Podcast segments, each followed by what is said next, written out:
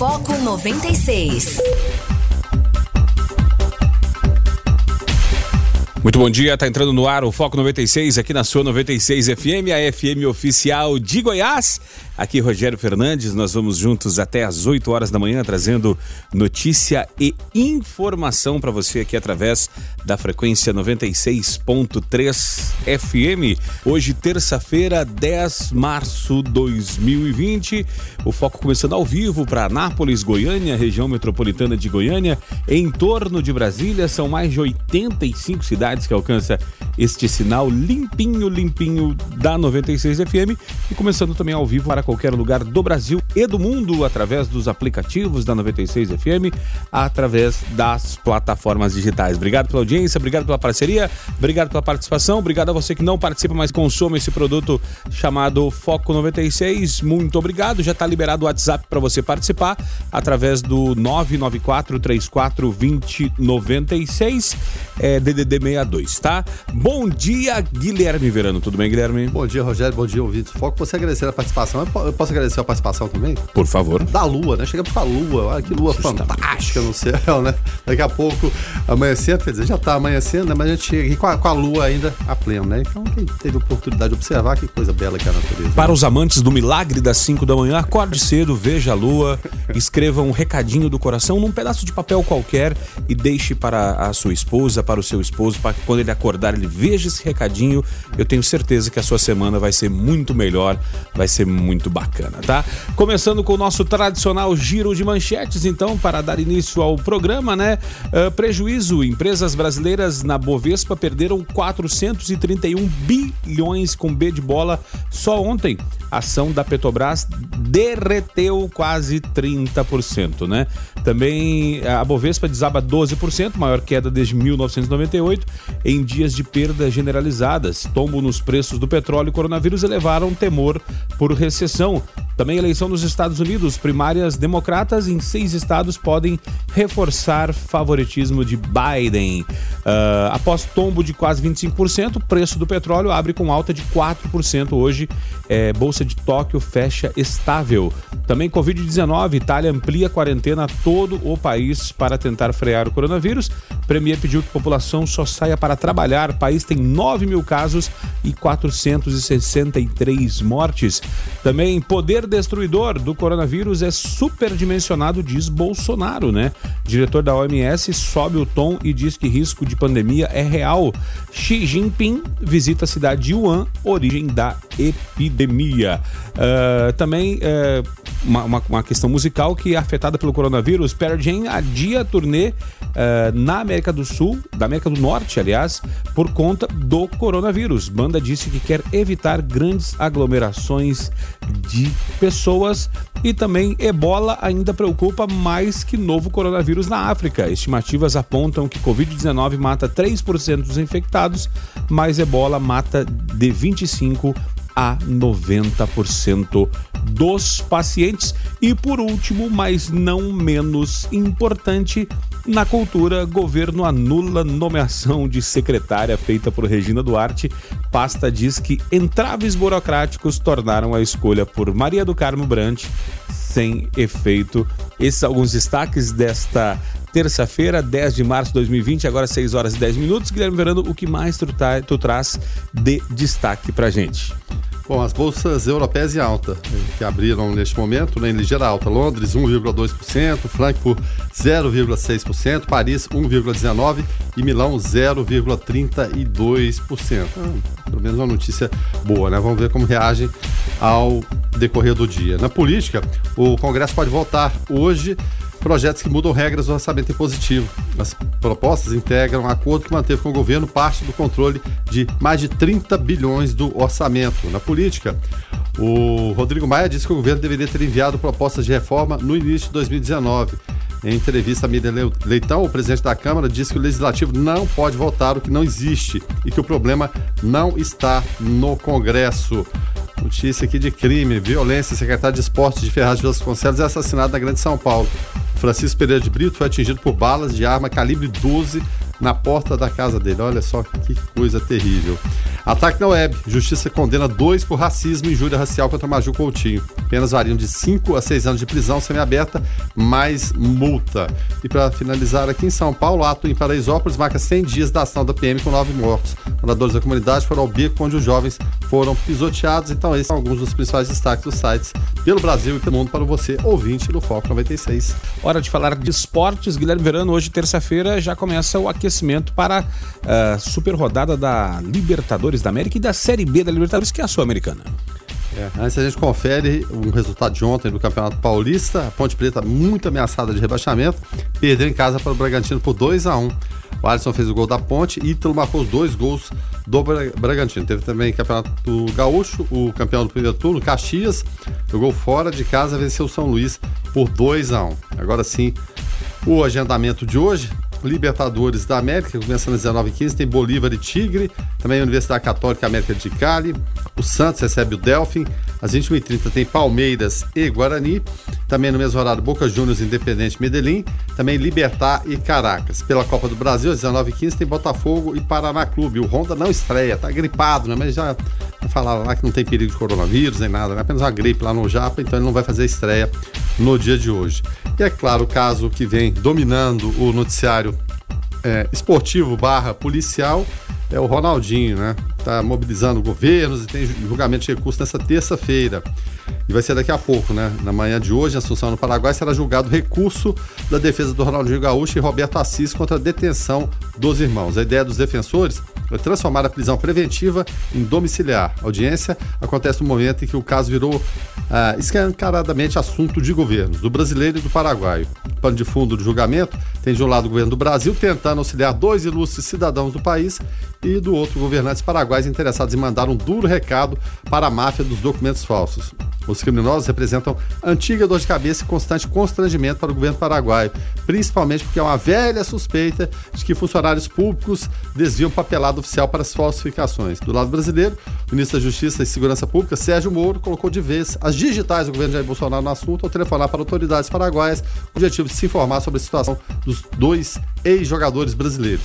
Desde o início, a defesa dos irmãos tentava manter a distância regulamentar de Bolsonaro. Conforme apurou a reportagem, a ideia era evitar comentários sobre o suposto benefício em comum do presidente Ronaldinho, já que ambos têm boa relação, Rogério e ouvintes. É, o Ronaldinho está enroscado até o pescoço, né? Fala-se, inclusive, que eles tentaram, é, estavam tentando um processo de, de naturalização, né? E aí seria isso para esconder as pataquadas que fizeram aqui no Brasil, o lance aqui dos bitcoins e tal, mas não sabemos, né? Então vamos aguardar, né? O fato é que às vezes pode ter muito mais coisa por debaixo desses panos aí. Vamos aguardar. E se tratando de Roberto e, e Roberto Assis e Ronaldo Assis Moreira, é, pode vir muita coisa por aí e é um que nem nós falávamos no começo, né, Verano? Podia viver só da imagem que ia ganhar muito dinheiro ainda, mas. Não, mas que é sempre algo mais, né? Algo mais. A, a imagem do, do, do Ronaldinho seguisse né, os parâmetros normais, né? É igual certos ex-presidentes poderiam sobreviver de palestras reais, né? Mas preferem outras, outras coisas, vão fazer o quê, né? Enfim. Mas o fato é que é, a imagem do Ronaldinho, e desde muito novo, explorada pelo Assis. O Assis até falou: não, vou parar de jogar bola. Se não jogar bola, não tá com nada, é. não. Vou dirigir a carreira desse menino aqui que dá muito mais certo. E claro, foram anos gloriosos, com o melhor do mundo, jogando primeiro no PSG, aquela saída enroscada que a gente falou do Grêmio ainda. Depois, é claro, no Barcelona, passou pelo Milan, teve até né, uma passagem vitoriosa aqui pelo Atlético Mineiro, foi campeão da Libertadores, sendo presença marcante, né? Mas talvez seja, tenha sido o último ano dele, assim, como jogador de fato profissional, mas acabaram se enrolando. E depois que acabou a carreira, aí fala, vamos fazer o quê, né? Aí começaram com essas associações da imagem do Ronaldinho a coisas nebulosas. Em alguns casos ele fala que é só associação da imagem como garoto propaganda, mas na hora que se examina com mais detalhamento os documentos, percebe-se que ele é sócio também de algumas coisas para lá de enroladas, como você falou mesmo nesse caso dos, dos bitcoins, suspeita de caso de pirâmide, enfim, né? Uma, uma série de coisas que não, não, não são bacanas, né? não são legais para a pessoa que tem imagem forte, tem o Ronaldinho no mundo todo, tanto é que na prisão é, policiais, crianças, todo mundo quer tirar, tirar foto com ele, né? Parece que não liga muito, não. E o Assis fica lá, meio gordinho já, né? Meio velhinho, mas emburrado ali no canto, mas o fato é que vão ter que explicar. Aí vai ser essa queda de braço entre o governo paraguai e brasileiro. Eu acredito que ele deva ir para prisão domiciliar, domiciliar, sim. Muita gente vai falar que o governo Bolsonaro aí, ó, tá, tá ajudando, né? O próprio Ciro Gomes falou o quê a respeito do, do Sérgio Moro? Que o Sérgio Moro, depois, triste fim de um juiz, eh, de um excelente juiz que virou capanga de miliciano e babá de pilantra no Paraguai. pois é, mas o governo brasileiro, independente se é o Ronaldinho ou qualquer outro, tem que, né? Independente de ser pilantra, não ser, honesto ou não, tem, tem esse benefício da dúvida aí, mas tudo indica que não, mas você tem que é, é, acudir, né? Os é, cidadãos brasileiros em qualquer lugar do mundo, né? Então, enfim, espera-se a decisão para daqui a pouco, ainda na manhã de hoje. Agora são 6 horas e 21, 22 minutos, Guilherme Verano, e só uma. O pessoal estava levantando a questão aqui para o Tite, né, de usar Everton Ribeiro, Gabriel Barbosa, o Gabigol e Bruno Henrique, usar o entrosamento deles na seleção, né? E Tite falou: não, o entrosamento deles fica em segundo plano. E aí pessoas já falando, é, o Tite super sincero, né, entrosamento deixa para lá, o que importa mesmo são os interesses dos empresários, né? Mas se os caras já estão com entrosamento legal, por que não aproveitar na seleção, né? Pois é, é o que a gente fica a pensar, né? A seleção de 58, ela foi campeã do mundo com base no Botafogo no Santos, 62 também da mesma forma. 70 você tinha super craques de, de, times distintos, você não, tem aquela, não tinha aquela base explícita, digamos assim, né, de quatro, cinco jogadores de, de cada lado, como foi 58 e 62, mas eram super gênios, a coisa caminhava. 94, mesma coisa em relação a Romário e Bebeto, um time bem ajustado pelo Parreira. 2002 não precisa de falar, né? Ronaldo, fenômeno, Rivaldo jogando muito também, né? Agora, hoje em dia, se a gente for ficar esperando somente um craque, no caso, o único que a gente tem acima da média é o Neymar para resolver, a coisa não vai caminhar, não. Então seria bom né, que aproveitasse isso. Mas parece que o, o Tite cansa. A entrevista do Tite é muito cansativa, é muito técnica, muito cheia de conversas e pormenores, né? É, é complicado. Eu não, eu não dou conta de escutar, não, viu, Rogério? Só por obrigação profissional, mais nada, porque me perturba muito, né? A seleção parece que cada vez mais cai no desgosto do torcedor brasileiro que prefere muito mais seu time. E cada vez estamos mais próximos de ter um, um treinador estrangeiro na seleção, porque as, as cartas aqui estão acabando, né? É, era, era Tite Agora, quem sabe Renato Gaúcho, se amadurecer mais um pouco e quem mais? Não, mais ninguém. Todo mundo já passou e não dá. Já são páginas viradas, né? A verdade é essa. Aí tem Pepe Guardiola com essa proibição do, do City disputar a Liga dos Campeões. Não, já manifestou interesse, disse que a grande inspiração da vida dele foi a seleção de 82. Vamos ver se a gente abre, abre né, o, a, a mente para esse tipo de coisa, né? Que de repente a, a, talvez a gente tenha que reciclar um pouquinho em relação a treinadores também. Ouvinte participando através do 994 34 2096. Bom dia aí. Ederson, obrigado pela participação.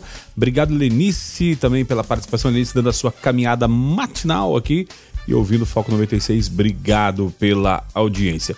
Guilherme Verano, agora são 6 horas e 32 minutos. Nós vamos falar de forma mais incisiva hoje à tarde no Observatório, até para entender um pouco mais esse impacto financeiro é, na questão do, da Bolsa. Né? Nós vamos estar com o economista aqui, o, o professor Márcio Dourado isso vai nos ajudar a entender um pouco mais uma visão técnica.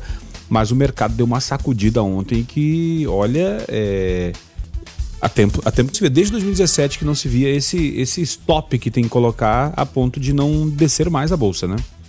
É, e, e, e vendo né, os números aqui são de assustar, né? Até a manchete inicial sua, é, as empresas brasileiras perderem 431 bilhões só, um dia só, Rogério. Simplesmente some do nada, né? Tá o papel ali. Petrobras quase 30%, ou seja, foi um tombo tanto, é claro, motivado evidentemente por coronavírus, por incertezas no nosso dia a dia, por fuga de investimentos. A gente até falava que nos dois primeiros bimestres foram retirados 44 bilhões de reais aqui da bolsa. Esse valor é praticamente equivalente a todo o valor do ano passado. Foram 45 bilhões. Então, parece que ligou o sinal, sinal de alerta em relação executivo e legislativo, que precisam de convergir forças. E essa é a semana.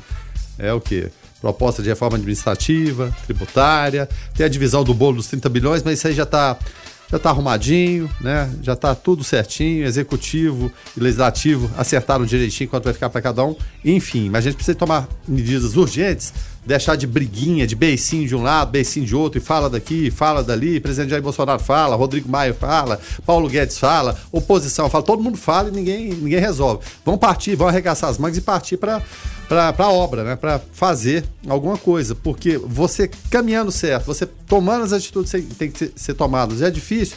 Aí não vou parar só na reforma da Previdência, como todo, todos os especialistas falaram, ó, vai ajudar, mas não resolve o problema de fato. Precisa de fazer as outras reformas. E fica todo mundo só fazendo beicinho pensando na eleição que vai, vai vir em 2022, ou na eleição municipal, ou isso e aquilo, e ninguém toma atitude. Então acho que a ficha caiu, tomaram um susto ontem, né? não só o Brasil, mas o mundo todo, mas a gente tem que tomar conta do nosso quintal, é sentar ali, gente, o que, que nós podemos fazer aqui? Vamos lá, vamos, vamos, vamos seguir essa agenda, uma agenda propositiva e positiva, especialmente, para minimizar né, todos esses problemas que vêm de fora, porque senão a gente parte para um ano perdido. E não é isso que ninguém quer, né? Nem situação e oposição sabe-se lá né, o que quer, né? Mas enfim, não está nem precisando, na verdade, porque as situações de confusão no dia a dia são criadas pela própria situação, pelo próprio governo e seus aliados, né, criando é, fatos e falas desencontradas muitas vezes prejudicam. Então, o que a gente espera é que haja de fato essa agenda. Hoje é terça-feira, os senhores parlamentares estão desembarcando daqui a pouquinho no Aeroporto Internacional JK né, e tomando caminho dos seus apartamentos funcionais e depois, posteriormente, para o Congresso Nacional. Né, para propor e seguir adiante. Entrevista do Rodrigo Maia ontem, falando que algumas coisas deveriam vir do Executivo, não vieram. Aí o executivo falava que foi, sim, eles é que estão protelando, mas enfim, a gente tem que chegar no acordo, tem que chegar no senso comum, Rogério. Da, da maneira que tá, e com o susto se tomou ontem, a coisa pode desandar de vez. Hoje, terça-feira, 10 de março de 2020, dia marcante para algumas personalidades Brasil e mundo afora, Guilherme Verano. Nesta data de hoje, em, 1990, em 1929, nascia Lolita Rodrigues, atriz brasileira. Olha, rapaz, casada com Ayrton Rodrigues, né? E, e que comandou durante é, vários e vários anos, né? Tinha o Almoço com as Estrelas e o Clube dos Artistas. Era um programa comandado pelo casal. Depois o Ayrton Rodrigues acabou falecendo. A Lolita começou, continuou comandando por algum tempo, mas personagem marcante, né? Grande, grande atriz e apresentadora brasileira. Aniversário também de Chuck Norris. O Braddock? É, o Braddock, o famoso Braddock, o cara que mais deu porrada em todo mundo no cinema mundial, quem sabe? Não, já tem cenas é, antológicas deles com, dele, né, com Bruce Lee no início da, da carreira. Ele foi tricampeão mundial de, de, de karatê. De fato, ele, ele lutava, sim, sim. né? A pessoa, ah, não, é só encenação, né? Não, ele de fato lutava. Tem cenas clássicas antológicas dele com, com Bruce Lee, posteriormente como Braddock e como mentor de alguns lutadores de MMA, inclusive, também. E, e quem acha que Rambo, que Arnold Schwarzenegger, que não sei o que, eram os caras que matavam um exército com uma faquinha de serra uh, sem ponta, porque não viu Chuck Norris é, atuando. Né? É, também é aniversário de Kid Vinil, né, que está, se tivesse vivo, é, cantor, compositor e radialista brasileiro. Também Sherry Stone, Guilherme Verano, a cruzada de pernas mais famosa do cinema mundial. Isso, causou muita, muita polêmica na, na época, né? continua, continua bela, né, Sherry Stone? Sim, né? sim, sim. Falando em bela, Carol Castro, também artista brasileira, é, também outras artistas aqui que menos conhecidas. E no esporte, é, aniversário do ex-judoca Aurélio Miguel. Uh, judoca brasileiro que se destacou bastante né, nas Olimpíadas. Isso, foi campeão é, em 88 em Seul, medalha de ouro. Em 84 houve até um caso polêmico que era, era o seguinte: ele era o melhor atleta brasileiro no meio pesado ele deveria ter ido para a Olimpíada de 84 em Los Angeles. Mas devido à briga com a família Mamed, que comandava a Confederação Brasileira de Judô, quem acabou sendo nominado para ir foi o Douglas Vieira. E o Douglas Vieira sempre perdia para Aurélio Miguel. E o Douglas Vieira, mesmo com essa limitação, foi vice-campeão olímpico em 84. A Aurélio Miguel em 88, é claro, resolveu essas pendengas e acabou é, sendo campeão olímpico. Depois ainda ganhou uma medalha de bronze em Atlanta, se não me engano. Mas envolveu-se em política também, com algumas questões de gabinete complicadas. Então, quando você mistura o esporte com a política e toma determinados caminhos, de repente aquela sua é, imagem de talvez o maior, um dos maiores judocas da história do Brasil, fica, fica meio manchada, né? Mas é claro, ninguém vai pagar a medalha de ouro que ele conquistou em 88. Em 1970 nascia Fofão, atleta de vôlei brasileira, que é da a geração da Fernanda Venturini e tal, né? Isso, aqui prolongou a carreira assim e muito, muito, né? Jogando em alto nível sempre. Jogou muito, por muito tempo e com muita qualidade, né? É, e também, Guilherme Verano, hoje dia do dia do telefone, olha que bacana, e dia de, do conservador e dia da sua próxima próxima profissão, Guilherme Verano, dia, dia do sogro. ah, vai, vai, demorar, vai demorar ainda. Vamos seguir com o programa. tá certo. Tá chegando por aqui Onésimo Neto com Igreja em Ação. Bom dia, Onésimo. Bom dia, Rogério Fernandes, Guilherme Verano. Bom dia a todos do Foco 96. Entre os dias 28 de fevereiro e 1 de março, realizou-se em Campo Grande, Mato Grosso do Sul, o 30 capítulo nacional ordinário e intermediário de avaliação da Ordem Franciscana Secular do Brasil. Para a Ordem Franciscana, o capítulo é o tempo privilegiado para refletir e retomar os valores fundamentais do seu modo de vida.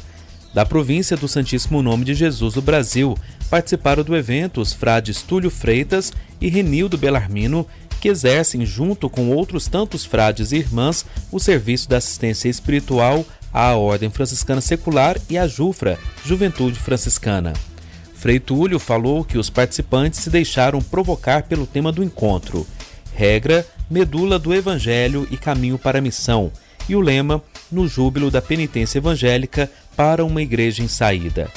Para Frei Túlio, foi possível nestes dias lançar um olhar sobre os diversos pilares que integram a vida da Ordem Franciscana Secular e da Juventude Franciscana, como a celebração eucarística em fraternidade para ouvir a palavra e se alimentar do próprio Cristo, o caminho formativo, a vida das fraternidades locais e regionais, a missão de uma ecologia integral, a comunicação, o despertar do carisma, a assistência espiritual, os meios de subsistência e os irmãos mais jovens. Neste capítulo foi lançado também o tempo jubilar rumo aos 800 anos da vida e regra da Ordem Franciscana Secular, cujo cume será em Canidé em junho de 2021, ressaltou o frade. Onésimo Neto para a Igreja em Ação. Direto ao assunto. A opinião de Carlos Roberto de Souza no Foco 96. Bom dia, Carlos. Bom dia, Rogério. Bom dia, Guilherme Verano. Bom dia a todos os ouvintes do Foco 96. Olha, hoje eu, eu queria perguntar para vocês: cadê o nosso governo estadual. O senhor Ronaldo Caiado, a meu ver, até hoje, não mostrou a que veio.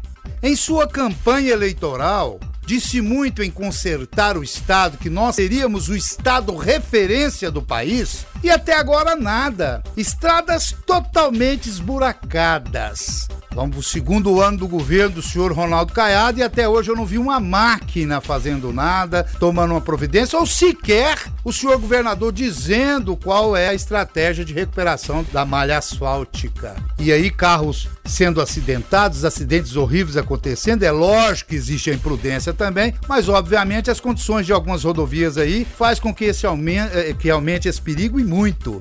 Outro detalhe, eu só ouço por parte do governo uh, o choramingar de governos anteriores, de que deixou o Estado quebrado. Poxa vida, nós já sabemos disso, nós queremos a solução. Por isso o senhor foi eleito, senhor Ronaldo Caiado. O senhor foi eleito para governar, não para chorar as mágoas ou colocar o dedo nos defeitos de gestões anteriores. Se a gestão anterior deve, foi corrupta, ela deve à justiça, e a justiça tem que apurar, não é o senhor ficar falando e apontando o dedo. O senhor tem que colocar é, estratégias, é, planejamentos com sua equipe para serem é, é, é, votadas e colocadas em práticas para o bem-estar do, do, do, do, Estado. Agora nós tivemos aí, por exemplo, vocês estão aí falando muito da Enel. Eu também acho que a Enel tem um péssimo trabalho.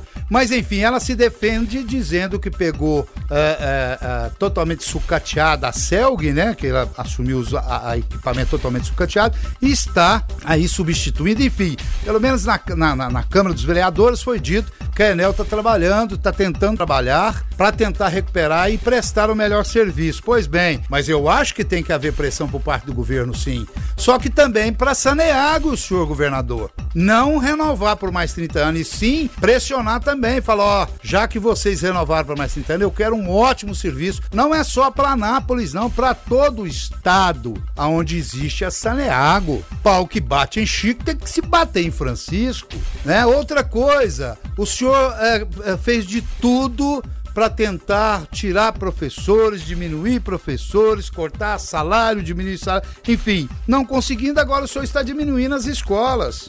Nós tivemos aqui a péssima notícia, a infeliz, a triste notícia que o senhor está fechando o turno vespertino do Centro de Educação de Jovens e adultos Elias Chaduti. Poxa vida, era a única EJA vespertina que nós tínhamos. Lá tem alunos especiais. Dizem que é uma referência no estado. Ah, mas está faltando aluno, é pouco aluno. Então tem alguma coisa errada, senhor governador. Porque cabe ao senhor também estimular essas pessoas que querem estudar e não têm condição, estimular e dar condição para que elas venham. Porque não existe futuro sem educação, senhor governador. Então, assim, uma vergonha, sabe? Até agora não não foi governador. Até agora o senhor simplesmente foi um, um, um é, é, parlamentar buscando recurso para o Estado em Brasília. Até agora o senhor, o senhor agiu assim. Não o vejo trabalhando com empenho, senhor governador. Senhor me desculpe, é preciso ter mais respeito, principalmente com a cidade de Anápolis, que o senhor é daqui. Anápolis perdeu muito em sua gestão até agora. Começando que nós não temos representante nenhum. E cadê os senhores Nenhum. Nenhum secretário é de Anápolis. Outros governos, todos, quase todos valorizaram e colocaram pessoas de Anápolis. O senhor não. O senhor buscou pessoas de fora do Estado. Talvez porque eu não acredito que as pessoas do Estado tenham capacidade para assumir as pastas. Talvez seja isso, né? Mas a gestão é do senhor, tem que respeitar. E que gestão até agora, hein, senhor governador? Outro, outro detalhe, cadê os nossos deputados? Cadê os deputados para poder intervir ou mesmo vir dar uma explicação em público? O porquê? Cadê Cadê que o senhor governador ou os senhores deputados dê uma satisfação por que, que está acontecendo isso? O porquê de fechar é só falta de recurso, é falta de aluno, é falta de vontade, é falta de vergonha, é falta de caráter. O que, que é? Existe falta. A gente tem que entender do que. Eu só sei que é triste você ver uma senhora de 80 anos chorando, reclamando que tem a vontade, quer continuar estudando, mas o governo do estado não quer que ela continue, não preocupa com isso. Ela poderia ser uma aluna exemplo, poderia pegar isso para mostrar para as pessoas o quanto é digno uma pessoa que quer fazer algo da vida. Então, senhor governador Ronaldo Caiado, por gentileza, comece a governar, porque até agora eu só ouvi o senhor choramingar. Fiquem todos com Deus, ademã, que eu vou em frente de leve. E Guilherme Verano, eh, ontem nós falávamos a respeito de, no observatório, a respeito de Lula e Luciano Hang, né, que é, Lula processou o Luciano Hang, o dono da loja da estátua lá com a, com a, a Liberdade na frente, é, por, por Luciano Hang ter colocado o avião lá em Santa Catarina com a frase Lula cachaceiro, devolve meu dinheiro. E o pessoal marcou a audiência a princípio, né? É, marcaram a audiência para, para dia 29 de junho, audiência de conciliação entre Lula e Luciano Hang. Agora a questão é saber se de fato eles vão, né? pois é, rapaz, a expectativa é essa aí. A gente até trazia notícia, é claro. É, a gente faz às vezes um, um, um, tom de brincadeira, mas sem perder a seriedade. Seria muito interessante ver, né, rapaz? Imagina o que, que poderia surgir do, do encontro desse.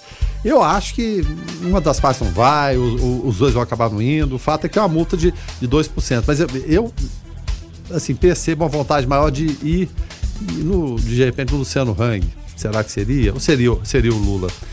Mas suscitaria um debate interessante. De que forma a juíza conseguiria conter os dois ali, conter os ânimos, né? Porque o Luciano colocou essa, essa frase e usava isso muito nos anos 60, 70, principalmente na época que a publicidade ainda engatinhava, era o quê? Você contratava ali o monomotor, o popular teco-teco, colocava uma faixa com os dizeres que você queria e partia ali para a orla. E assim o Luciano, Luciano Hang fez, né? Voltou lá nos anos 60 e 70, pegou a faixinha, com os dizeres é, Lula, cachaceiro, devolve meu dinheiro e passou, né? Evidentemente, o, o presidente se sentiu, o ex-presidente e também ex-presidiário se sentiu magoado e pede a indenização de 100 mil reais. Vamos ver o que, que acontece, Rogério. A expectativa é grande. Imagina se, fala se os dois vão. Rapaz, vai movimentar toda a imprensa do país, você pode, pode ter certeza. Aí seria aberta, a gente teria acesso a essas imagens? Como, como que funcionaria? Teria pay-per-view? É pay-per-view do MMA. como que funcionaria? Você que não é assinante ainda, o canal, assine, canal né? Combate vai cobrir, será? canal Combate. Mas iria colocar né, duas, dois extremos né, que a gente pode colocar, né? Aquele estado de país dividido, para um lado e para o outro. Né? Luciano Hang como empresário apoiador desde das, dos primeiros minutos da candidatura do presidente Jair Bolsonaro. E o Lula, desde sempre, todo mundo conhece a história dele da, da esquerda do, do, do, e do PT. Né? Seria muito interessante se ver. Agora, uma outra questão que, que foi levantada ontem, é, Jair Bolsonaro disse, discursando lá nos Estados Unidos, Guilherme Verano, que ele venceu a eleição em primeiro turno, é, que houve fraude na eleição, que ele venceu no turno e que ele tem provas. Uh, já tem provas materiais para provar que isso aconteceu e que precisamos de um sistema eleitoral de apuração de votos mais seguro. Será, Guilherme Verano?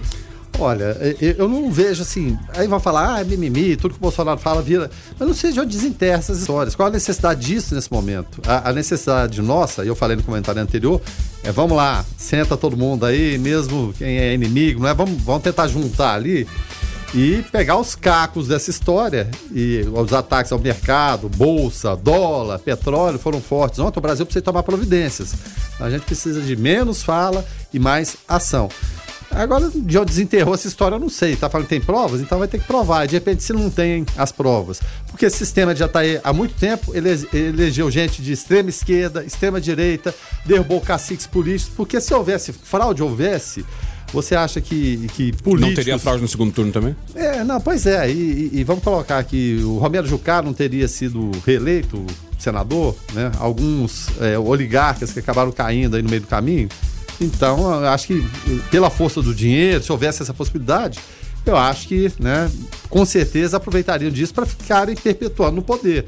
Eu não vejo a necessidade disso, né? O presidente da República, ele fala, pensa o que ele quer, mas eu não vejo a, a necessidade, o cabimento disso nesse momento. Vamos partir para outra pauta, porque vai jogar um ônus nas costas dele, porque agora, a partir do momento que ele falou, ele vai ter que exibir essas provas.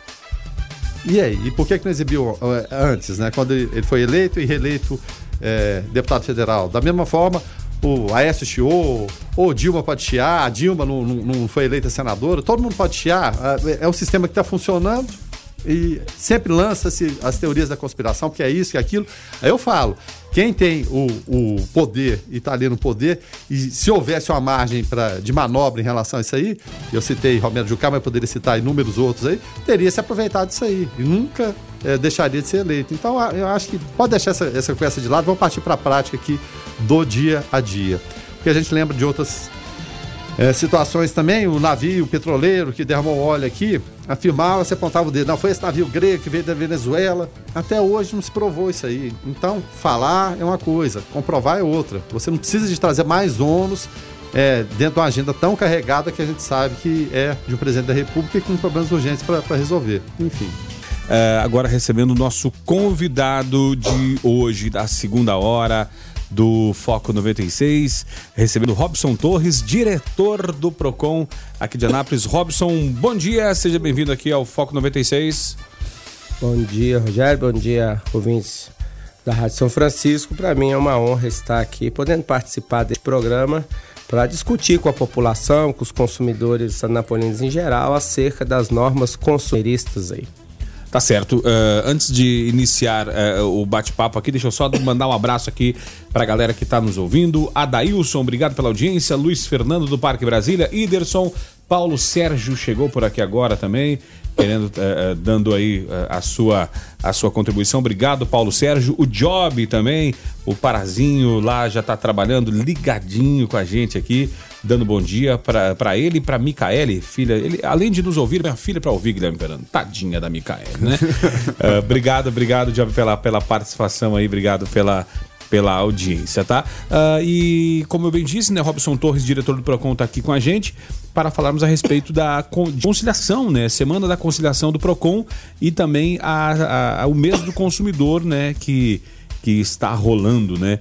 Empresas que possuem débitos decorrentes de multas aplicadas pelo órgão de defesa do consumidor terão, durante essa semana, a oportunidade de negociar o pagamento com as seguintes condições especiais: a redução de 99% no valor dos juros e da correção monetária para os critérios não escritos em dívida ativa e de até 80% para aqueles já inscritos ou ajuizados. Além disso, as dívidas poderão ser parceladas em até 10 vezes. E aí, quando tu, quem sabe está ouvindo, fala: Poxa vida, o Procon uh, dando multa. Essa multa é para uh, lojas e empresas que não cumpriram as normas do Procon, correto, Robson? Correto. Agora, essa norma ela deve ser adstrita a outro município, né? Um, cada município pode legislar aí nessa matéria é, certamente deve ser o de Goiânia ou de Aparecida. É, isso é uma reivindicação aqui do PROCON também, é, junto ao prefeito Roberto Naves, é, com relação à possibilidade aí digamos, de um perdão fiscal, um refis com relação à possibilidade de redução aí de multas, de aplicações de sanções relativas a multas, é, onde após a construção é, da multa, ela é de, denominada crédito público, crédito não tributário, onde a partir do seu vencimento incide multa e juro assim como os créditos tributários, esse é um crédito não tributário. E a, e a partir do vencimento, então, com a incidência de multa e juro, ela vai só aumentando, vai só aumentando. E aí, muitas vezes, não só com relação ao perdão de multas e juros, mas existem algumas outras multas onde, na minha avaliação, ela é um tanto quanto exorbitante e nós já fizemos alguns estudos com relação à possibilidade de redução aí para que o fornecedor cumpra com suas obrigações. Aquele fornecedor que não seja reincidente, aquele fornecedor que após é, o recebimento da multa, ele vem cumprindo sistematicamente em respeito aos consumidores, ele merece sim uma segunda chance e todos nós, inclusive, merecemos uma segunda chance, razão pela qual nós temos que ter o cuidado antes de denegrir alguém, antes de acusar porque às vezes nós erramos, não erramos propositadamente. Então, a esses que têm cumprido aí com as obrigações, é, respeitando os direitos dos consumidores, o Procon tem sim, em benefício desses fornecedores, é, procurado aí é, ajudá-los de certa forma. Até porque algumas multas milionárias, inclusive, elas prejudicam aí o capital da empresa, né? Ela, ela deixa de ter o capital, deixa de ter investimento, deixa inclusive de contratar pessoas, de gerar empregos e muitas vezes pode até chegar ao fechamento aí prejudicando todo toda a cidade de Anápolis. Então nós procuramos ser racionais, razoáveis, proporcionais, tudo dentro, logicamente, de uma legalidade. Para que seja concedido uma redução, benefício desse, Rogério, há que haver lei. Então, a lei municipal ainda está sendo estudada. É um grande empecilho é que toda vez que o PROCON leva ao conhecimento do prefeito, é inicia uma discussão com o prefeito, outros querem colocar também as, os créditos tributários. IPTU, que é o crédito tributário? É o IPTU, é a TSU, é, os créditos aí re, referentes aos tributos municipais, taxa de licença, outras taxas mais. E aí prejudica as negociações do PROCON aí, que é, muitas vezes quer contribuir aí, quer resolver os problemas, porque essas multas são escritas em dívida ativa, elas vão para o judiciário e cada vez mais o judiciário já cheio é, de processos aí, ele acumula centenas e até milhares de novos processos. E por que então não contribuir com a celeridade também no judiciário? O, Robson, você estava citando e até antecipou a pergunta minha, né? Porque a gente vê muito no, no, no Brasil é, multas que são estabelecidas de valores absurdos, que são verdadeiramente impagáveis e até podem inviabilizar a continuidade da empresa, seja ela pequena, média ou, ou, ou, ou grande. É, muitas vezes há, há uma falta de, de, de, critério e vocês procuram colocar a coisa no, no devido lugar. O que, que, é possível? Evidentemente, se alguém cometeu infração, é passível de multa e tem que ser multado de fato. Mas uma coisa que seja execuível. Pois é, justamente. Nós, assim, já tem estudos que comprovam que as leis brasileiras em geral, 70% delas são inconstitucionais, inclusive. E aí vem a questão de proporcionalidade, de razoabilidade. Muitas vezes o legislador falta-lhe algum conhecimento técnico. Por exemplo, essa matéria tributária, são poucos os que conseguem dar palpite um palpite que seja mesmo prudente, que tenha um fundo científico e técnico especializado. E aí muitas vezes é, calcula-se aí, é, idealiza-se uma multa num valor tal e qual. E, e, e dá aí, publicidade a isso. E dá publicidade. É. Como que aquilo então fosse ter um benefício para a população? A população muitas vezes tem que entender que nem tudo é benefício para ela também, porque ela mesma pode cair numa armadilha. É, a população precisa de emprego, a população precisa de uma melhor renda e muitas vezes é, as leis tributárias que muitos discute, discute pelo Brasil afora, que tem a sobrecarga tributária, ela, ela de certa forma prejudica o quê? A geração de emprego. Isso, isso é uma lógica. E dentro do próprio das normas consumeristas, existem um mínimo da lei de 200 UFIR até 3 milhões. Então, dependendo da quantificação dessa multa, ela pode vir sim a prejudicar no fornecedor. Ainda mais se o julgador ele for parcial. Porque uma coisa que discute é o seguinte: é, nós estamos na, na semana, eu, eu mas quero logo a seguir tratar desse tema. Nós temos que comemorar o que? Não o consumismo. Não é uma semana para se comemorar o consumismo. Que, é, que é diferente do consumerismo. É, hoje parece que essa semana estamos comemorando, ah, vai ter redução de 80% na compra de um né? produto, vai ter Black Friday, vai ter, é, enfim, isso é o consumismo. Isso é incentivar o consumismo. Consumerismo é uma luta mundial em defesa aí dos direitos dos consumidores. E no Brasil é um movimento aí em defesa das normas estabelecidas pelo Código de Defesa do Consumidor e normas correlatas. E essas normas, elas precisam ser racionais, razoáveis, proporcionais, porque tanto o fornecedor tem o direito quanto o, é, o consumidor, digo, tem direitos e tem que ter os direitos mesmo, tem que ser estabelecido em lei, porque a Constituição diz: ninguém é obrigado a fazer ou deixar de fazer, senão em virtude de lei. Então, se não existir lei, o fornecedor ele vai fazer do jeito que ele quiser e o consumidor vai ficar refém do fornecedor. Mas também existem é, normas favoráveis aos próprios fornecedores, porque senão os consumidores também, eles, é, digamos assim, vão deitar e rolar. Por exemplo, com relação à garantia.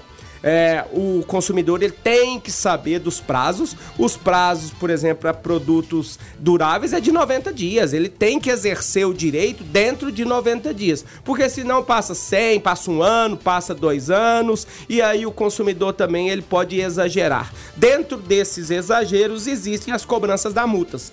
Porque se o, o julgador for parcial, ele passa a julgar inúmeros, inúmeros e centenas de processos é, a favor do só do consumidor, prejudicando. Seja, só como coitado. É, vê só como coitado. É. Às vezes falta-lhe um conhecimento maior, uma bagagem, ou, ou ele é parcial porque quer ser parcial. Por exemplo, uma parcialidade política para fazer fácil que é a benefícios políticos. Eu vou votar, eu vou julgar sempre a favor do consumidor porque eu quero o voto desse consumidor. Eu acho que isso não é nada razoável, proporcional. É, a população tem que entender que nós precisamos de justiça.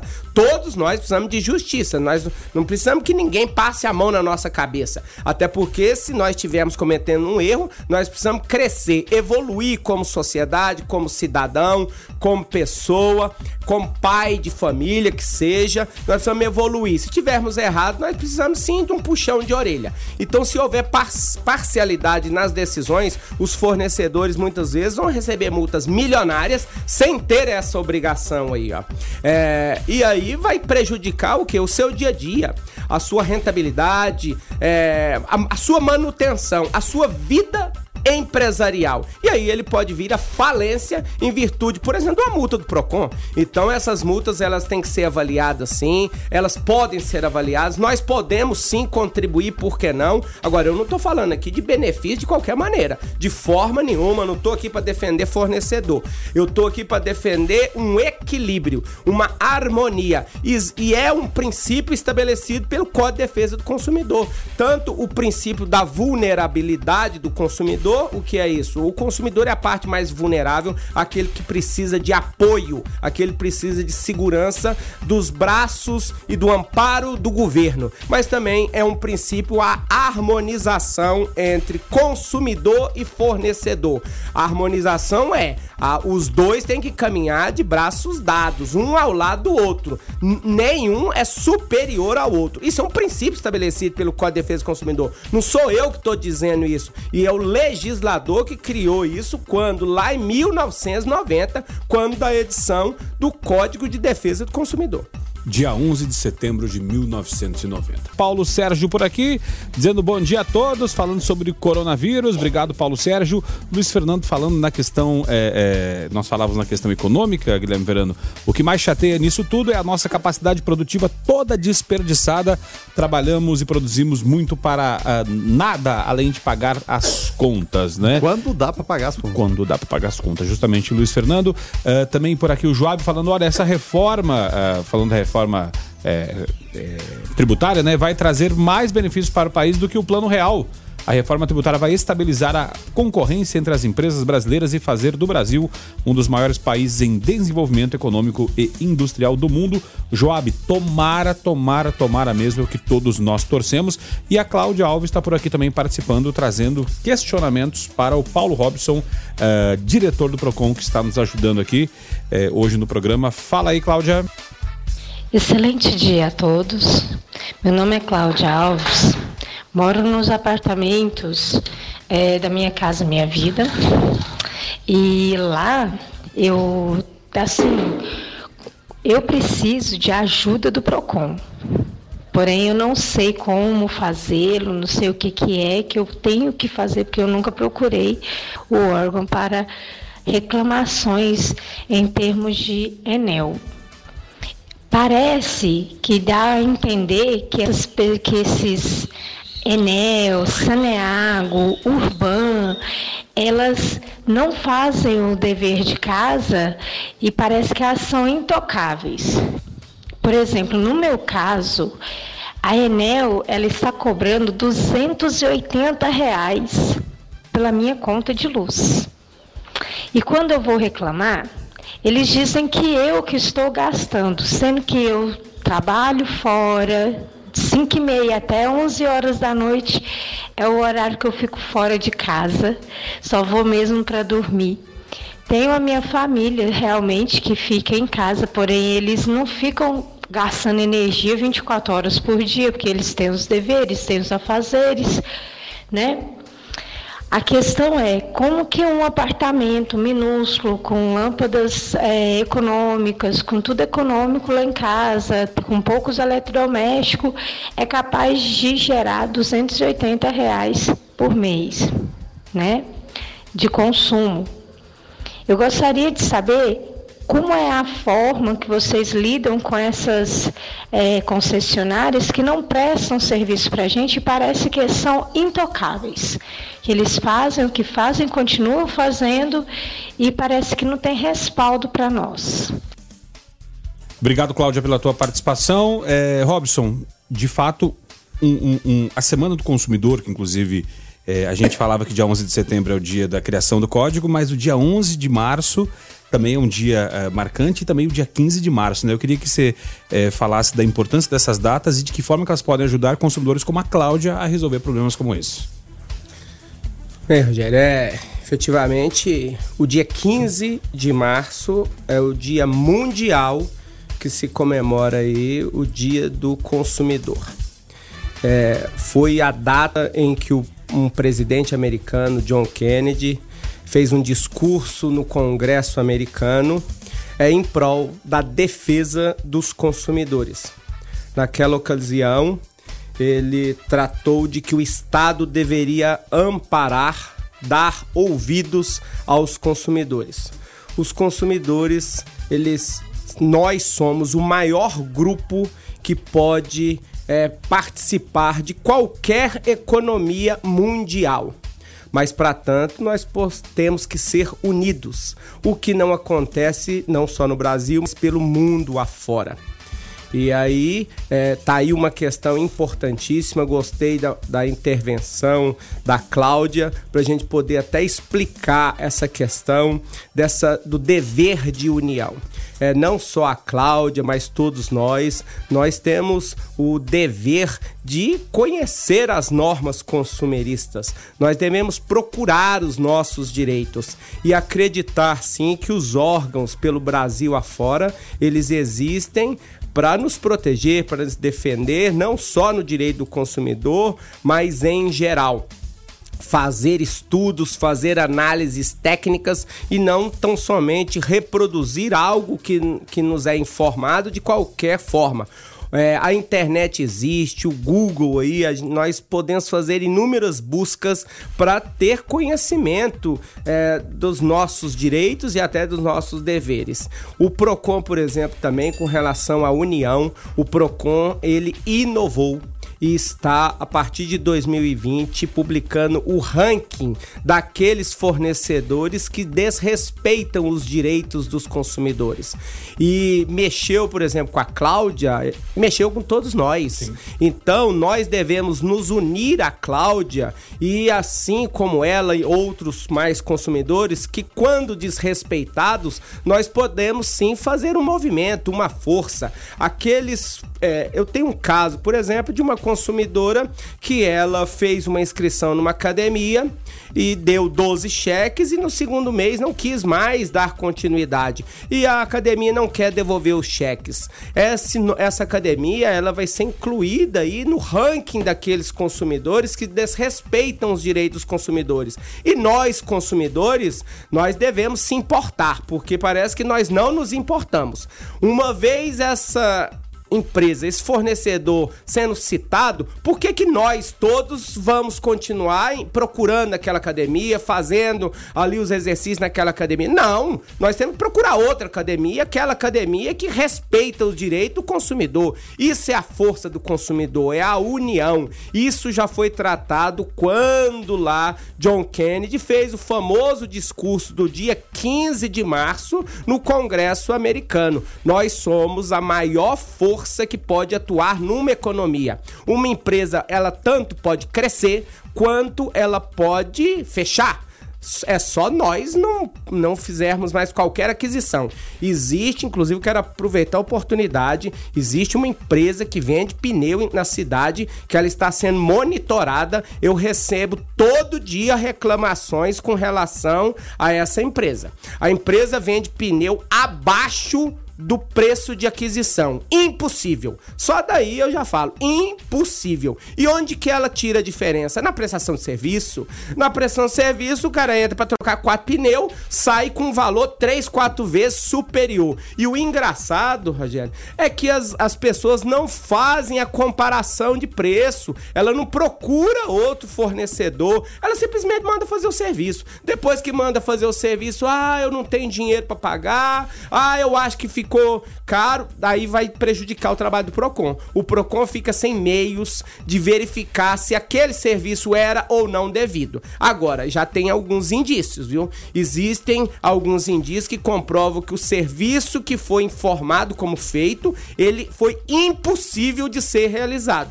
Mas nós precisamos das denúncias, sim, do, dos todos os consumidores. Os consumidores precisam levar ao Procon as suas reclamações. Exemplo, a Cláudia. A Cláudia, ela deve procurar o Procon tanto a Cláudia quanto todos os consumidores que se sentirem lesados. E eu falo um, um exemplo para a Cláudia.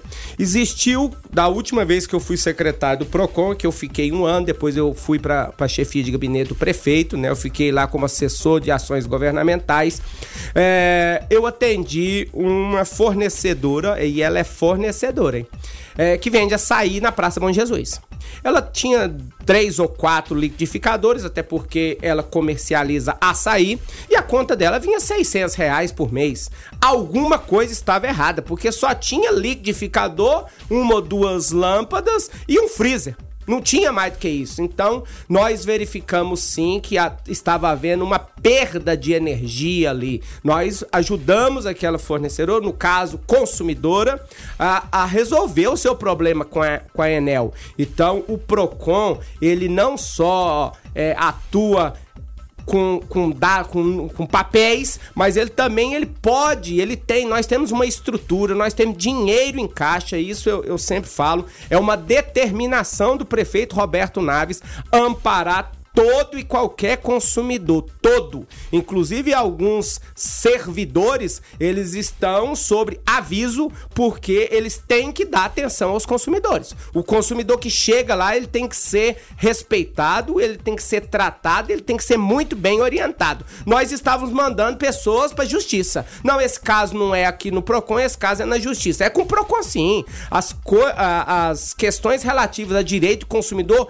é com o Procon. Isso os funcionários foram chamados a, a atenção, eles estão sob observação e podem ser substituídos se eles insistirem nesses procedimentos. O PROCON existe para garantir a defesa dos consumidores. No caso da, da dona Cláudia, ela pode, em primeiro momento, logicamente, nós devemos avaliar tem ar-condicionado na casa, quantos ar-condicionado, quantos banheiros, qual é o tempo de banho é, dos, de todos os moradores, é, usa muito ferro elétrico, são questões que influenciam sobremaneira na conta de energia. Logicamente, com uma lâmpada, ela não consome muita é, energia, mas o chuveiro, o ferro elétrico, algum produto que, que não esteja tão adequado, tudo isso tem que ser avaliado. Agora, pode estar tá havendo perda de energia, sim, e pode estar tá havendo algum problema.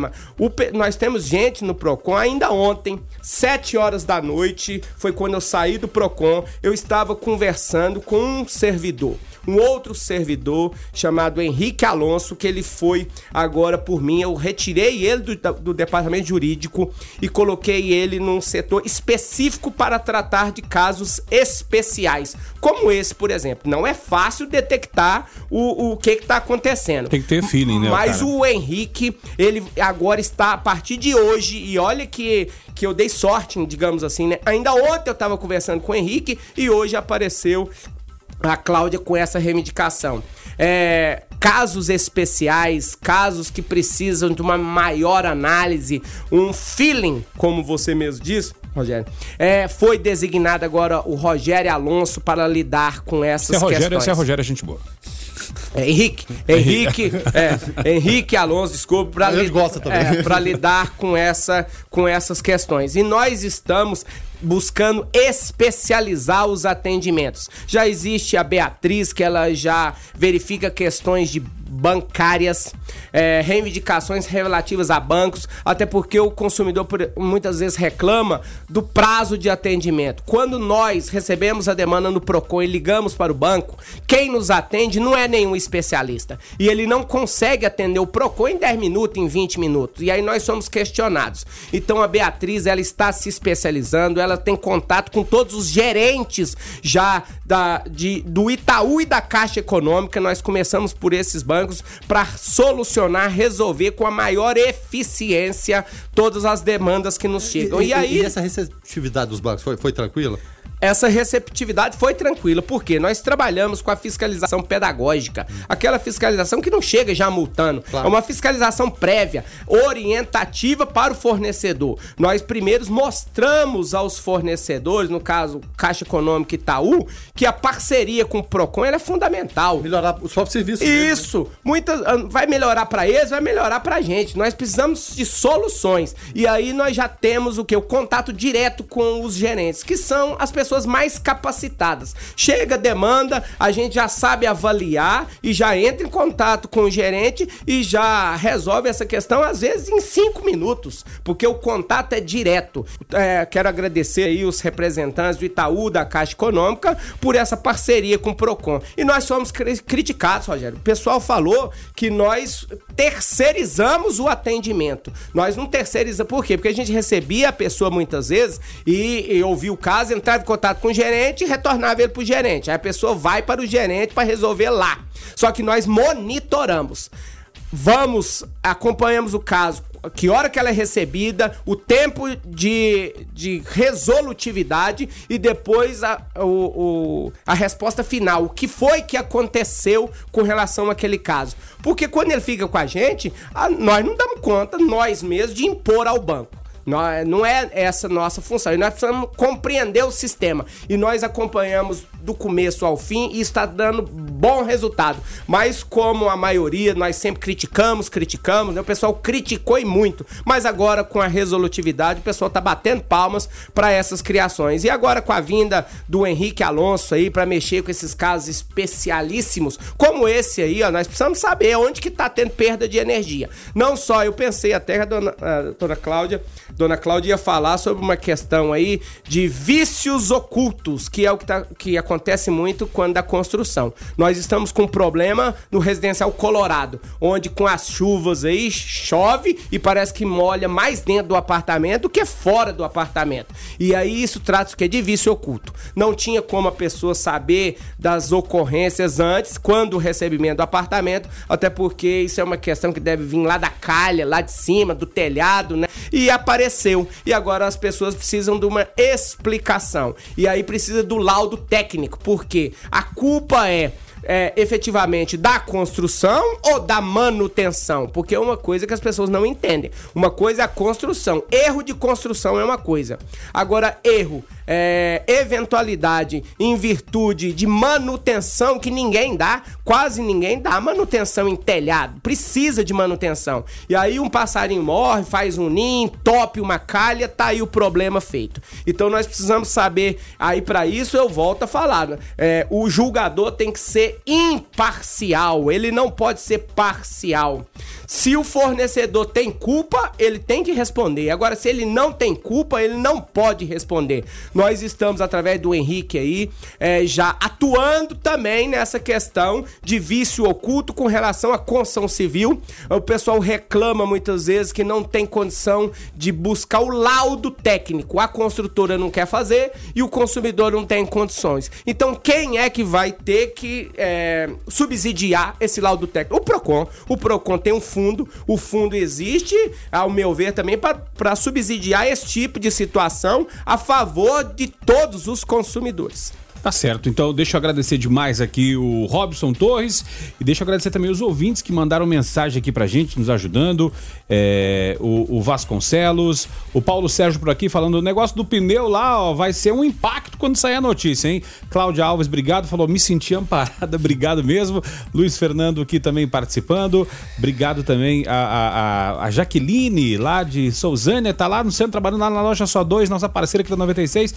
Um abraço para as meninas aí da loja Só 2 ligadinhas aqui na 96, ligadinhas aqui no Foco. Então, Robson, obrigado pela sua participação aqui, obrigado pelos esclarecimentos, uh, parabéns pelo trabalho lá e até uma próxima. Eu que agradeço a oportunidade, uma boa semana a todos nós aí que somos consumidores, né? Tá certo. É, Guilherme, então até mais tarde, né? Mais tarde a gente está de volta aí, é, é, agradecendo mais uma vez a participação do, do Robson, trazendo esclarecimentos, orientando a população, né? Você se acha no direito, vá lá, procure, né? Converse, dialogue. Isso é muito importante, é fundamental. Tá certo, é. então. O foco vai ficando por aqui, com trabalhos técnicos e apresentação de Rogério Fernandes, os comentários de Guilherme Verano, a produção de Lucas Almeida, a coordenação artística de Francisco Alves Pereira, gerência comercial Carlos Roberto Alves de Souza, direção executiva Vitor Almeida, França Lopes, 96 FM 40 45 anos, é a FM oficial de Goiás. Uh, a gente vai ficando por aqui. Na sequência, você fica com David Emerson, o DW no Hits 96.